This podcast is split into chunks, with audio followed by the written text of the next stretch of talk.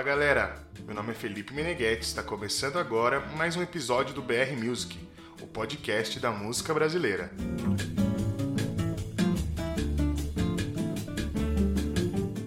No episódio de hoje falaremos um pouco de um dos melhores violonistas brasileiros de todos os tempos, João Gilberto.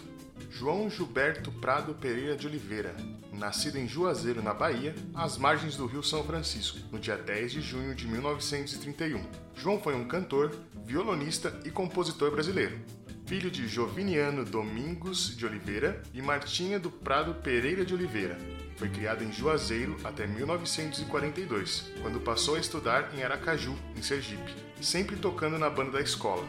Tinha como referências musicais seu pai que tocava cavaquinho e saxofone, Dorival Caymmi, Carmen Miranda, entre outros artistas.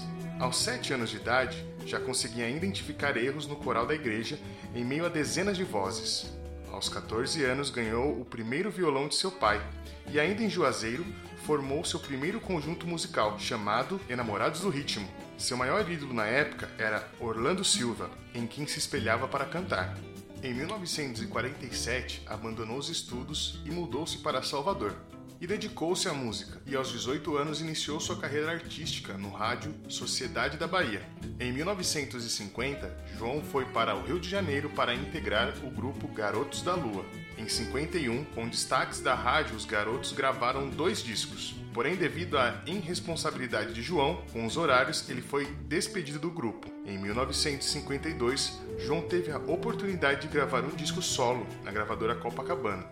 Com seu vozeirão e seu artifício técnico, era muito comparado a Orlando Silva, mas infelizmente o disco não obteve sucesso.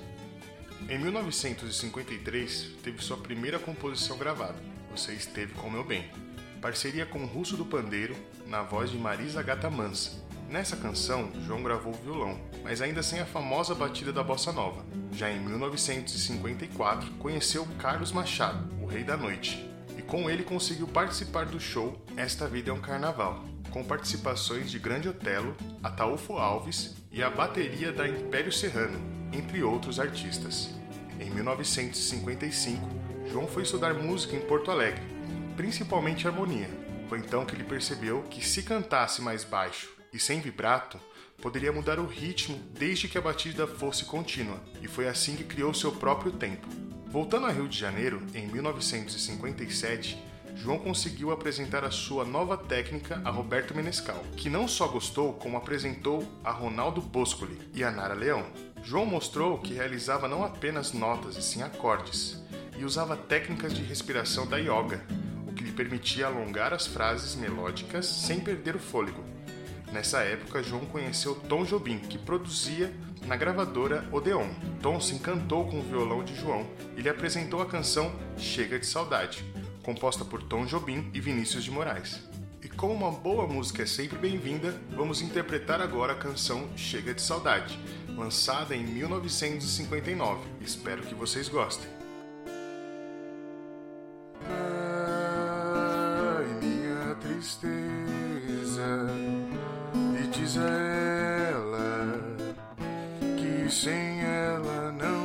Pode ser. Diz-lhe numa prece que ela regresse,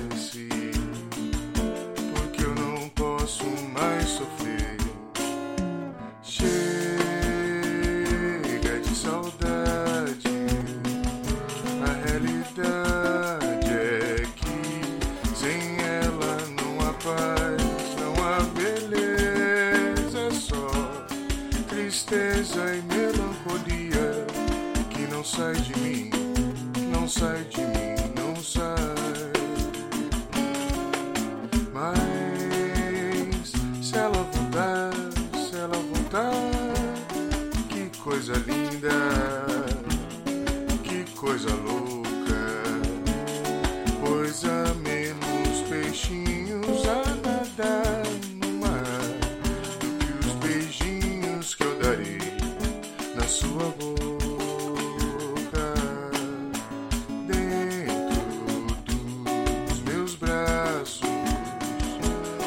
os abraços de ser milhões de abraços apertados assim. calado assim, calado assim. Abraços e beijinhos e carinhos sem ter fim. Que é pra acabar com esse negócio de você viver sem mim. Eu vou acabar com esse negócio acabar com esse negócio de você viver sem mim. Eu vou acabar com esse negócio de você viver sem mim. O ano de 1958 foi um ano muito importante para a música brasileira. O LP Canção do Amor Demais, de Elisete Cardoso, com composição de Tom e Vinícius, marcaram a batida da bossa nova com o violão de João, em Chega de Saudade e Outra Vez. Em agosto de 1958, João lançou seu primeiro disco de 78 RPM pela gravadora Odeon. Esse disco inaugurou o gênero bossa nova e logo tornou-se um sucesso comercial. João inovou durante as gravações, pedindo um microfone para gravar a voz e outro para gravar o violão, que fez com que as harmonias pudessem ser mais ouvidas. O disco estourou, primeiro em São Paulo, principal mercado do país na época. A importância desse primeiro disco de João é mostrado por Tom Jobim na contracapa do LP. Ele comenta: Em pouquíssimo tempo, João influenciou toda uma geração de músicos e cantores. Entre 1959 e 1962, o LP Chega de Saudade virou sucesso de vendas. Com esse disco, João Gilberto deixou para trás o João da pré-bossa nova do Rio de Janeiro e partiu para sua consagração. Ainda em 1960, João gravou seu segundo LP, O Amor, o Sorriso e a Flor. Esse disco chegou aos Estados Unidos em 1962, começando uma exportação da moderna música brasileira. Esse LP trouxe uma inovação, a contracapa que trazia as letras das músicas que passou a ser características dos discos brasileiros. Em 1963 a 1979, João realizou turnês pela Europa e Estados Unidos e retornou ao Brasil algumas vezes. Em 1979, retornou ao Brasil definitivamente. Chegou ao Rio de Janeiro para uma temporada de shows que acabou sendo cancelado por problemas técnicos no Canecão, famosa casa de show. Em 1980, João gravou o especial para a TV Globo. Também se tornou um disco gravado ao vivo no Teatro Fênix. Em 1981, João gravou o disco Brasil com Caetano Veloso, Gilberto Gil e Maria Bethânia. Em 82, veio o disco Brasil com S, com participação especial de Rita Lee e Roberto de Carvalho. Em 1983, se apresentou no festival Águas Claras em São Paulo fez um concerto em Roma para o festival Bahia de Todos os Sambas, exibidos pela TV Raí. Em 1987, a EMI detentora do acervo da antiga Odeon, lançou sem autorização do João um LP duplo e um CD simples, que reunia os três primeiros discos de João. Segundo João, a EMI adulterou a sonoridade e alterou as ordens de faixas. Em 1992, João entrou com um processo alegando o fim das sequências harmônicas das faixas e defeitos na remasterização, além de que a junção dos dois discos em um único fez com que o valor comercial reduzisse em um terço. Em 1999, Paulo Jobim foi designado pela 28ª Vara Civil do Rio de Janeiro como perito para a comprovação das alegadas mixagens de som feitos pela EMI. Em seu laudo técnico, Paulo afirmou que a EMI mutilou, deformou a voz de João Gilberto, amesquinhou a obra e literalmente cortou partes das faixas e ainda adicionou efeitos de som. Em 2000, Caetano Veloso foi indicado pela defesa para apresentar um laudo crítico e ele afirmou que as adulterações causaram prejuízos à obra de João Gilberto. Houve algumas tentativas de conversa entre as partes, a gravadora chegou a trazer técnicos dos Estados Unidos para uma análise de comparação, porém João não reconheceu aquelas masters com as originais. Em decisão da primeira instância da juíza responsável, negou o pedido da defesa de danos morais e o fim da comercialização.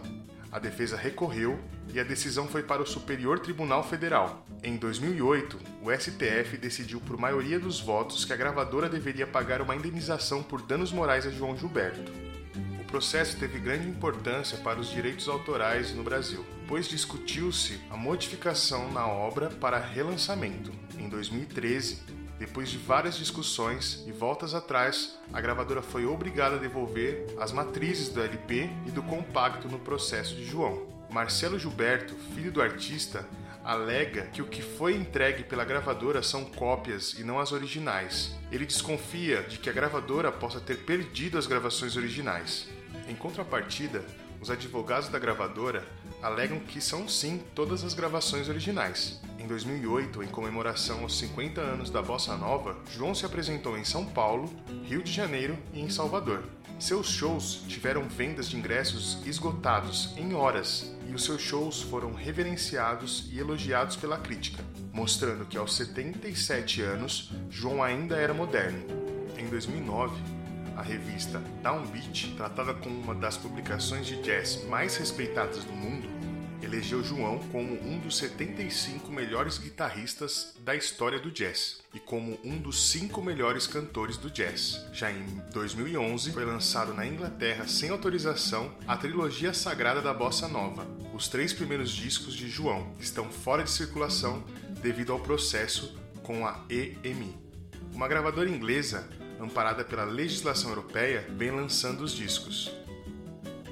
Infelizmente, no dia 6 de julho de 2019, aos 88 anos, em sua casa no Rio de Janeiro, João faleceu devido a alguns problemas de saúde, que já apresentava há algum tempo. A causa exata da morte nunca foi divulgada. E no episódio de hoje conhecemos mais sobre esse artista tão importante da música brasileira, João Gilberto.